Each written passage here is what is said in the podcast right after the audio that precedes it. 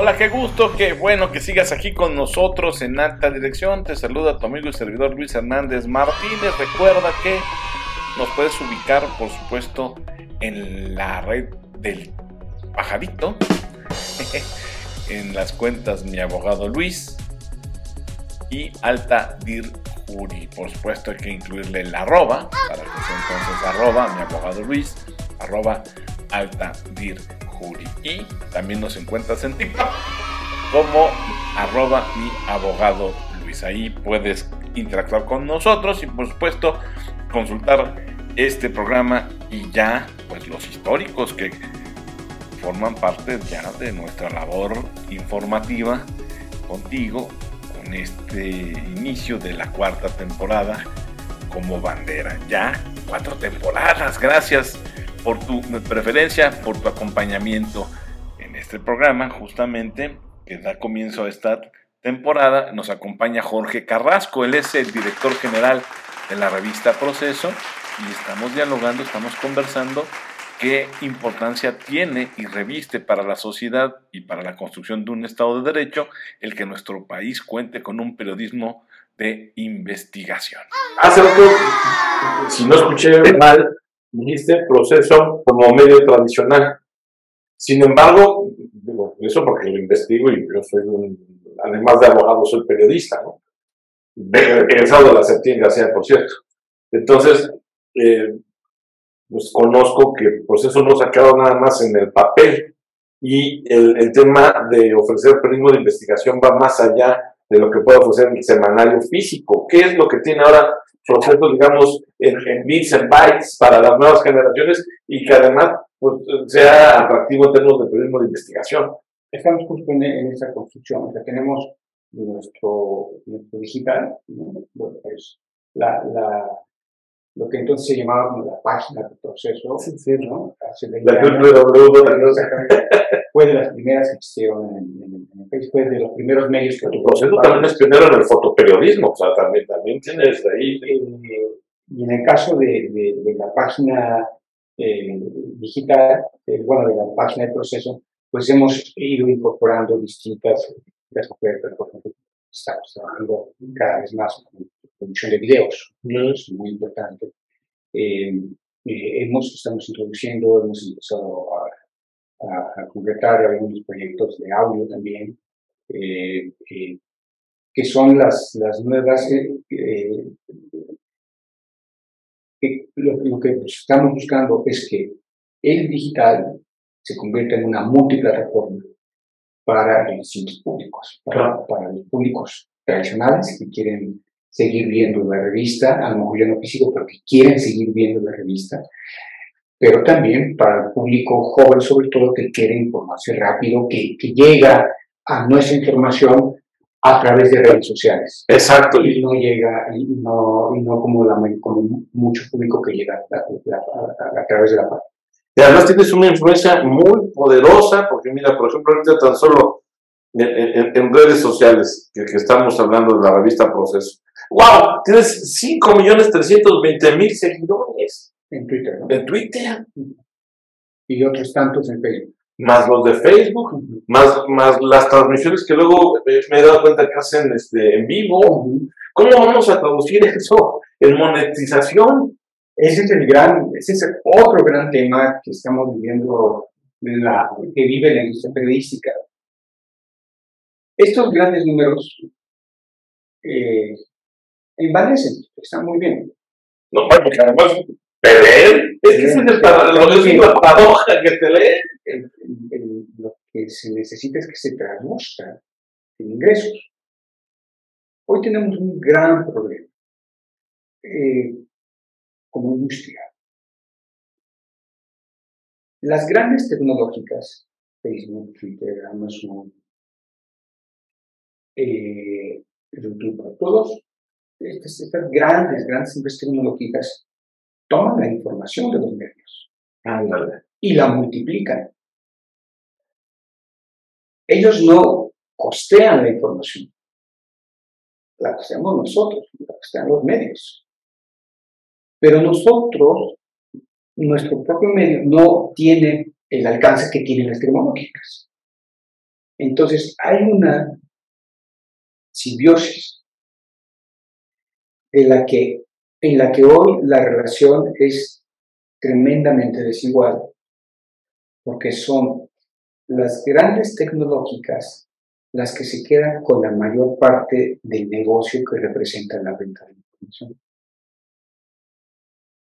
De acuerdo con estimaciones internacionales, más del 80% de los ingresos publicitarios en el mundo se quedan en las tecnologías. Menos del 20% lo reparten entre los distintos medios. Por eso es que en algunos países se ha establecido legalmente que las empresas, las grandes tecnológicas que usan la información de los medios, están obligadas a pagar.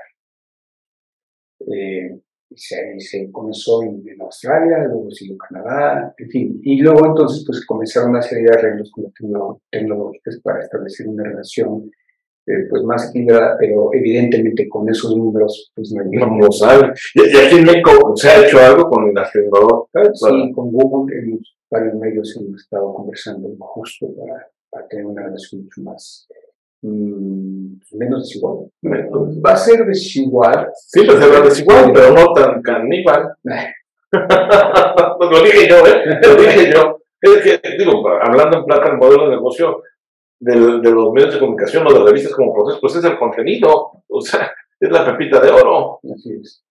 Digo, también el alcance y todo, el empujoncito que Pero así que necesites tú mucho. Oye, en Twitter tienes 5 millones y sumando. Ese alcance en sí mismo ya pesa. Es importante. Es decir, el alcance de una información es significativo, de una, información que sale en es muy significativo, pero no se traduce en ingresos. Porque además tú tienes otra ventaja, hay medios que retoman tus portadas. Eso no es muy normal. Y en cambio, procesos ya han sido fuentes de información y comentarios en noticiarios de radio, de televisión. He visto, recuerdo que sale hasta el conductor de, y aquí está la revista Proceso. Y Sí, sí, sí, el impacto, en fin, eh, la presencia. De... en debates presidenciales como referencia entre candidatos.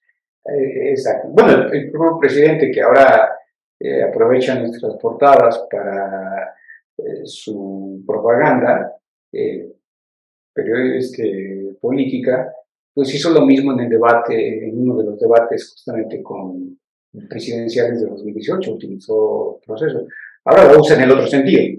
O sea, hace cinco años lo usó para... ¿Para bien? ¿Para su bien? Para, para, llevar este, su, eh, argumentos en su favor y hoy la usa para, para volver a la prensa. Eso Claro, así ha sido la relación entre periodistas, el periodismo y las cúpulas del poder, representadas por políticos, empresarios, intelectuales, líderes sindicales, en fin, bueno, la lista de disgustos y encontronazos sería interminable, pero lo importante, y es el mensaje con el que me gustaría te quedaras luego de escuchar este programa, el número uno de la cuarta temporada, es que el periodismo de investigación, el periodismo honesto, el periodismo de largo aliento, realmente contribuye en la construcción de un Estado de Derecho. Ayuda también a ti como mujer y hombre de vértice en las organizaciones a contar con información honesta, verificada, construida a partir de métodos, eh, e incluso podríamos decir que respetan los principios del método científico para llevar a ti ante tus ojos o a tus oídos eh, un contenido que te permita tomar una decisión inteligente, informada y que juntos, juntos, ya ahora ahí como mexicanos, no nada más como periodistas por un lado y empresarios por el otro, juntos podamos construir, como siempre lo hemos dicho, un México más justo, más próspero, más competitivo. Entonces, insisto, pues la invitación es que apoyes, apoyes al periodismo de negocios, apoyes al periodismo de investigación, apoyes al periodismo honesto, porque hay mucho trabajo, hay ética invertidas en la construcción de su contenido. Y ahora que estamos iniciando esta cuarta temporada, porque ya escuchaste que me están tocando la ventanita. Eso sí no cambia. Eso, eso sí permanece temporada a temporada. Bueno, eh, vamos a cerrar nuestro programa de forma diferenciada y distinta con relación a las otras tres. Ya hemos eh, dado sugerencias bibliográficas. Eso fue en la temporada 1 cerramos en la temporada 2 los programas siempre con un poema. Me acuerdo perfecto que también cerrábamos la, la, temporada o los programas de la temporada 2 con poemas. Y la temporada 3, esta que recién acabó hace 15 días, la concluimos a través de canciones.